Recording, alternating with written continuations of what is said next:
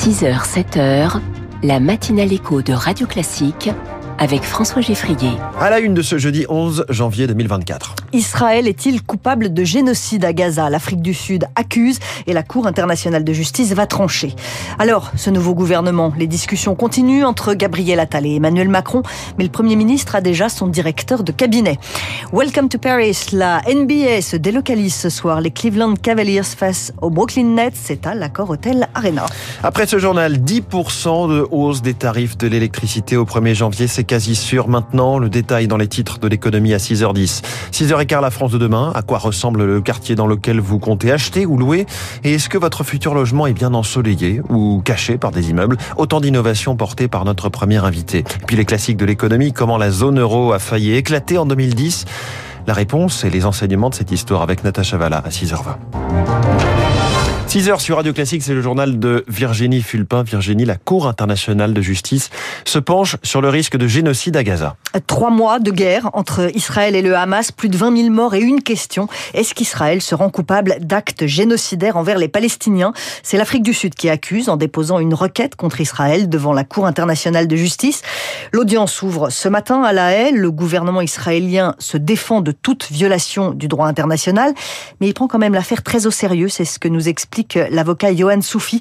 Il a travaillé aux affaires juridiques pour l'ONU à Gaza. Ce que demande l'Afrique du Sud, c'est à la Cour internationale de justice d'ordonner immédiatement certaines mesures, par exemple un cessez-le-feu, pour prévenir un risque immédiat de génocide. C'est une procédure qui inquiète Israël et les États-Unis. C'est pas parce que la Cour internationale de justice aura ordonné, par exemple, un cessez-le-feu qu'il aura lieu le lendemain. Mais par contre, d'un point de vue politique, ça placera euh, notamment les Américains qui euh, continue de protéger Israël euh, au sein du Conseil des sécurités dans une situation euh, délicate. Johan Soufi répondait à Lauriane monde. L'Équateur se déclare en état de guerre, une guerre contre les bandes criminelles liées au narcotrafic qui sont à l'origine d'une vague de violence sans précédent dans le pays. Comment l'Équateur a basculé? Il y a dix ans, c'était le pays le plus sûr d'Amérique centrale. Il est aujourd'hui le plus dangereux, 46 homicides pour 100 000 habitants en un an. Ce qui a déclenché la vague de violence, c'est l'évasion d'Adolfo Macias de prison un chef de gang surnommé Fito que va nous présenter Bertrand Monet, spécialiste de l'économie criminelle. Fito, euh, c'était le chef d'un des principaux clans de narco-équatoriens. C'est à ce titre en fait qu'il a été arrêté parce qu'il a commandité euh, l'assassinat de plusieurs personnalités, dont des personnalités politiques de premier rang, dont l'un des candidats hein, à la dernière élection euh, présidentielle. Donc c'est donner ses ordres et continuer à commander son organisation depuis sa prison. Donc c'est vraiment quelqu'un qui a une véritable emprise sur la scène criminelle équatorienne. Son évasion est très inquiétante parce que le risque c'est qu'il soit encore plus puissant et actif une fois libre. Bertrand Monet avec Marc Tédé, la France recommande à ses ressortissants d'éviter de se rendre en ce moment en Équateur. Les tractations continuent avant l'annonce du prochain gouvernement. Une nouvelle rencontre entre Emmanuel Macron et Gabriel Attal hier soir à l'Élysée, mais on ne sait pas si l'annonce du gouvernement aura lieu aujourd'hui. Le Premier ministre n'a pas encore son équipe, mais il a déjà son directeur de cabinet, Emmanuel Moulin, un énarque passé par le ministère des Finances aux côtés de Christine Lagarde, directeur de cabinet de Bruno Le Maire en 2017, toujours à Bercy, et directeur du Trésor. Pour Gildas Tanguy, maître de conférence à Sciences Po Toulouse, c'est un poids lourd qui va accompagner Gabriel Attal. Le directeur du Trésor, c'est le directeur le plus puissant d'un des plus grands ministères régaliens, euh, qui est celui de l'économie. Donc, euh, c'est l'un des tout plus grand haut fonctionnaire de France. Euh, c'est quelqu'un qui a une connaissance extrêmement fine hein, euh, des arbitrages au cœur de l'État. Euh, ça montre que, certes, on fait confiance évidemment au nouveau Premier ministre, mais on voit bien que là, l'idée, c'est d'accompagner le jeune Premier ministre avec une personnalité extrêmement influente qui va pouvoir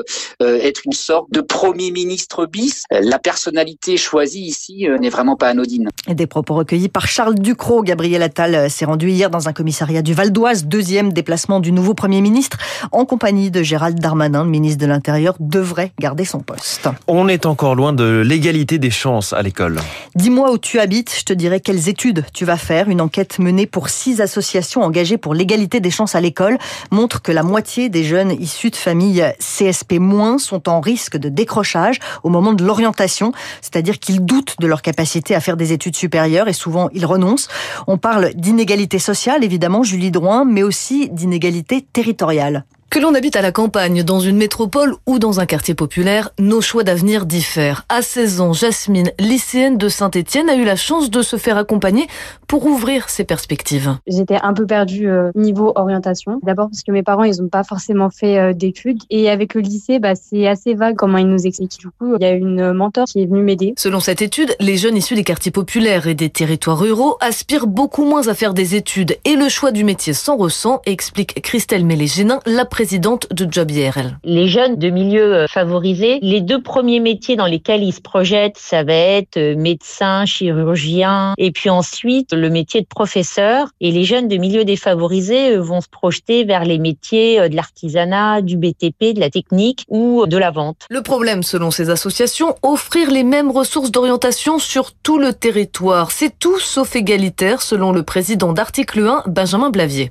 On demande aux jeunes de faire une course, sauf que certains partent de plus loin. Ils n'ont pas la même information. On est dans une machine à créer de la reproduction sociale et géographique. Les associations appellent le gouvernement à proposer un accompagnement plus poussé pour une orientation choisie et non plus subie. Le problème quand on choisit de faire des études supérieures, c'est aussi le coût de la vie. Près de 20% des étudiants ne mangent pas à leur faim, d'après une étude de la FAGE, le premier syndicat étudiant. La recherche française fait des miracles avec la formule X-Chic. C'est le nom du vaccin contre le chikungunya développé par le laboratoire nantais Valneva. Un vaccin déjà validé, validé pour les adultes. Il est en passe de l'être aussi pour les enfants. Si les essais sont concluants, la biotech franco-autrichienne sera la seule à avoir réussi ce vaccin pédiatrique.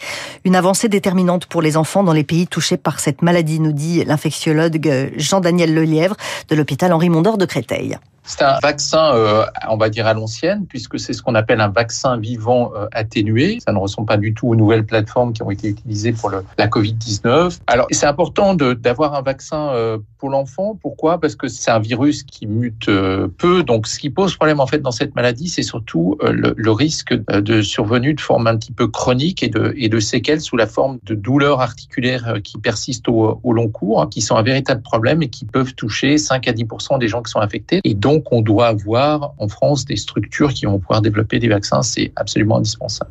Jean-Daniel Lelièvre avec Rémi Fister. Welcome to Paris. La NBA se délocalise en France le temps d'un match ce soir à la Corotel Arena. Les Cleveland Cavaliers face aux Brooklyn Nets. Les deux équipes sont arrivées à Paris au début de la semaine. Photos, souvenirs et rencontres avec les fans.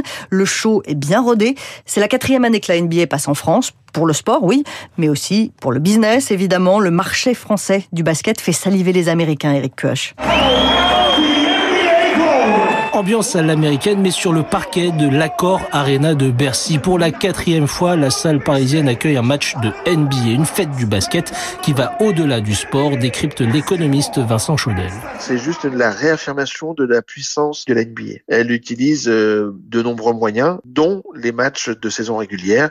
Surtout s'assurer que les Français passionnés de basket vont vouloir regarder jusqu'à la fin de la saison régulière ce championnat. La France n'est pas un choix anodin, c'est le premier marché européen de la NBA avec 3 à 4 millions de fans, numéro 1 en vente de maillots, en abonnés sur les réseaux sociaux et des audiences en constante progression. C'est aussi un intérêt économique certes, mais un intérêt sportif. Il y a beaucoup de joueurs français dans les équipes de NBA. Et dans sa conquête de la France, la NBA a un allié, le PSG. On ne compte plus les stars du basket qui ont visité les locaux du club et Kylian Mbappé, l'attaquant parisien, pose régulièrement avec eux en France ou aux États-Unis. Jean-Pascal Gaillan, économiste du sport. La NBA cherche à avoir une assise mondiale. Il y a sans doute des intérêts concordants, surtout si on réussit à s'autopromouvoir entre la NBA et le Paris Saint-Germain. Paris est d'ailleurs la seule ville au monde hors Amérique du Nord à accueillir ces matchs officiels de NBA. Le handball, en revanche, c'est pas vraiment le truc des Américains. Une oui. victoire euh, pour les Bleus hier pour leur entrée en lice dans l'Euro.